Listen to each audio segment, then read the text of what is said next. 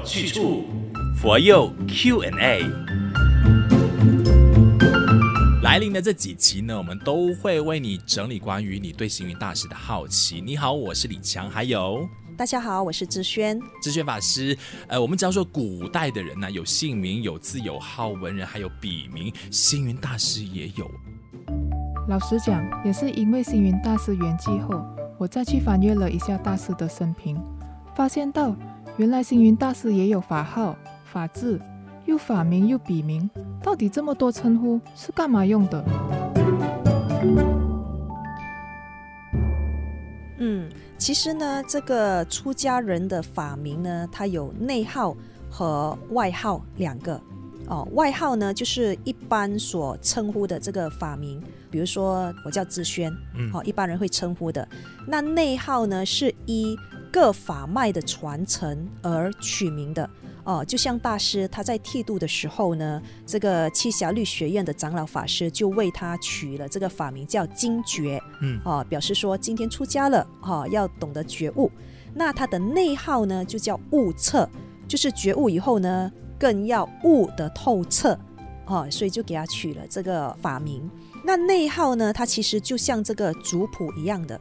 它有一定的这个排序，从这个字号呢就可以看出彼此的这个辈分关系哦。我们的内号的第一个字都是依着这个临济宗法脉的寄语取的，因为这个临济宗法脉寄语里面呢，它有一句是了悟心中哦，所以大师的师父智开上人呢，他的内号是属于这个了字辈的，嗯哦，他叫了然。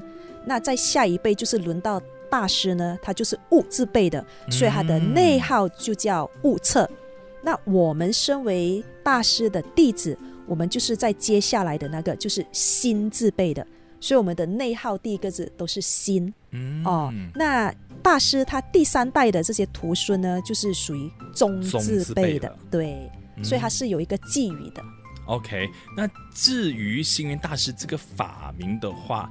就是他的师父上人为他取的吗？OK，那星云大师的这个法名呢，是大师有一次他在翻阅这个王云五大词典的时候呢，他看到了这个星云团呐、啊，这个词条，意思就是说呢，这个宇宙未成型之前呢，无数这个云雾状的星体结合，又大又古老又无际。好、哦，那时候大师非常欣赏这种宽广。浩大无边的这个境界，期许他自己呢也能够有如宇宙般博大的心胸来度众生。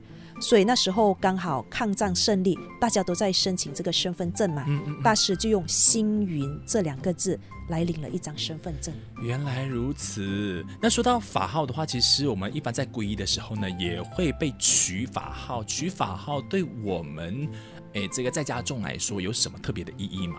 其实每一位呃师傅在为徒弟取法名的时候呢，不管是呃在家或者是出家，都含有对当事者的一个期盼和勉励。嗯，哦、呃，这个就看你自己如何去解读。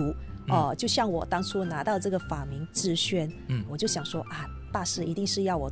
知道哦，如何去宣扬啊这个呃人间佛教哦，如何去宣扬这个佛法，所以是大师哈师傅对我们的一个期盼和勉励吧。那你看，刚刚我误说了法号，其实我们正确的说法是法名，对不对？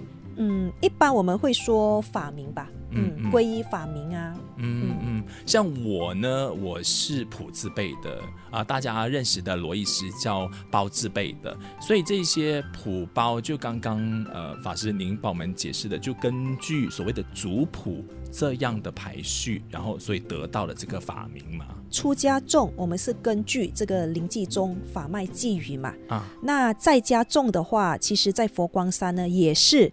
依据这个被定下的这个法名的顺序而取的，嗯、哦，比如说二零二零年他用哪一个字背的，嗯、哦，二零二一年又是哪一个字的顺序，哦，哦，是有的，是有的，嗯、哦。那至于再加重法名的这个顺序，是谁定的呢？啊，对，呃，我想应该是大师吧，这个我不太清楚。哦，了解了，嗯、反正就是只要你来参加皈依的时候，我们佛光山就已经准备好了。你是哪一个自备的？是的，每一年都呃不一样的。嗯，嗯，OK，道理要清楚，学佛有去处。这个播放平台下的帖子有个链接，点选进去就可以匿名留言了。有什么好奇的、不清楚的，我们在学佛路上陪着你走。你也可以到马来西亚佛光山 FB 或者是 IG 找 FGS underscore my inbox 我们你的疑问哦。今天谢谢智学法师，谢谢。谢李强，我们下期见。下期见。